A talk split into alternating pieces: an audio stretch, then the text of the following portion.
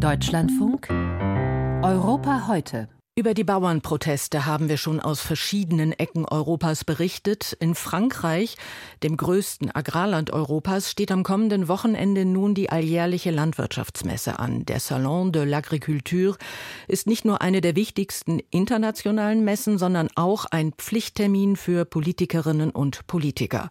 Zwar ist die Regierung sehr schnell auf die protestierenden Landwirte zugegangen, trotzdem haben sie wieder große Proteste im Rahmen der Messe angekündigt. Ihre Forderung, in Würde von ihrer Arbeit leben zu können. Dass das nicht immer einfach ist, hat Niklas Mönch im Südosten Frankreichs herausgefunden, in der Lozère. Anaïs Pralon treibt ihre 300 Schafe einen kleinen Feldweg hinunter.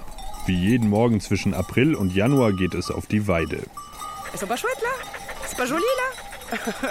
Schau mal, wie schön sie sind, ruft sie und blickt über die kargen Hügel des Cosméjean. Bei gutem Wetter könne man manchmal sogar die Pyrenäen sehen, sagt die 30-Jährige. Sie könnte sich keinen besseren Beruf vorstellen. Unser Job ist greifbar, keine heiße Luft, ja sinnstiftend. Wir produzieren etwas. Mit den Arbeitszeiten, die wir in der Landwirtschaft haben, kannst du nur ein Überzeugungstäter sein. Sonst würden wir das nicht machen. Der Job ist schon hart. Zwischen 1500 und 2000 Euro verdient sie pro Monat. Doch über die Runden kommt sie nur dank der Subventionen der gemeinsamen europäischen Agrarpolitik, kurz GAP. Sie decken im Schnitt 80 Prozent des Einkommens der französischen Landwirte ab. Bei Anaïs Pralon ist es immerhin ein Drittel. Hier sind die Produktionskosten relativ hoch, etwa 2 Euro pro Liter. Aber wir verkaufen unsere Milch für weniger. Die Differenz kompensiert die GAP. Sonst würden alle unsere Produkte doppelt so viel kosten. Die Subventionen sind also unsere Lebensversicherung. Wenn wir keine Hilfen aus Europa bekämen, könnten sich die Menschen schlichtweg nicht ernähren.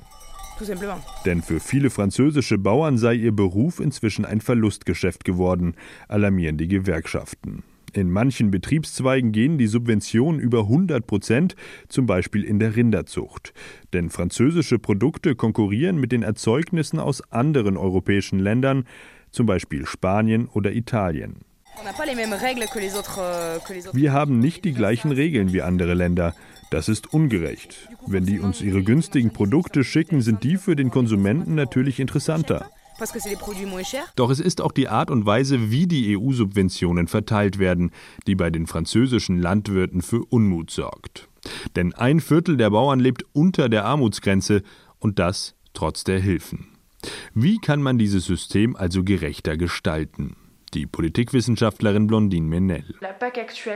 Euh, die aktuellen EU-Subventionen werden nach Größe des Betriebs, nach Hektar verteilt, aber nicht nach dem realen Bedarf des Landwirts. Wenn man das verbessert, hätte man schon eine Antwort auf das Bezahlungsproblem der Bauern gefunden.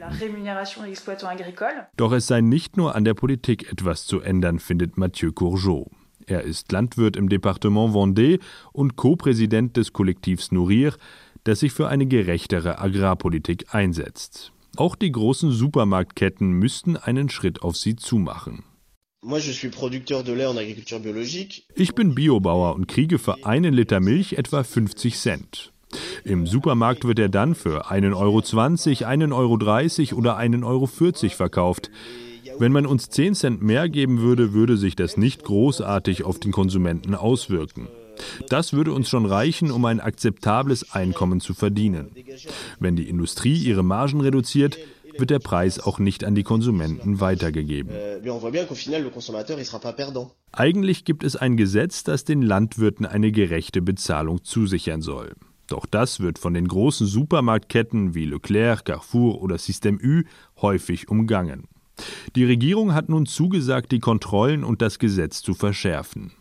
Außerdem hat Emmanuel Macron Nothilfen in Höhe von insgesamt 400 Millionen Euro zugesagt.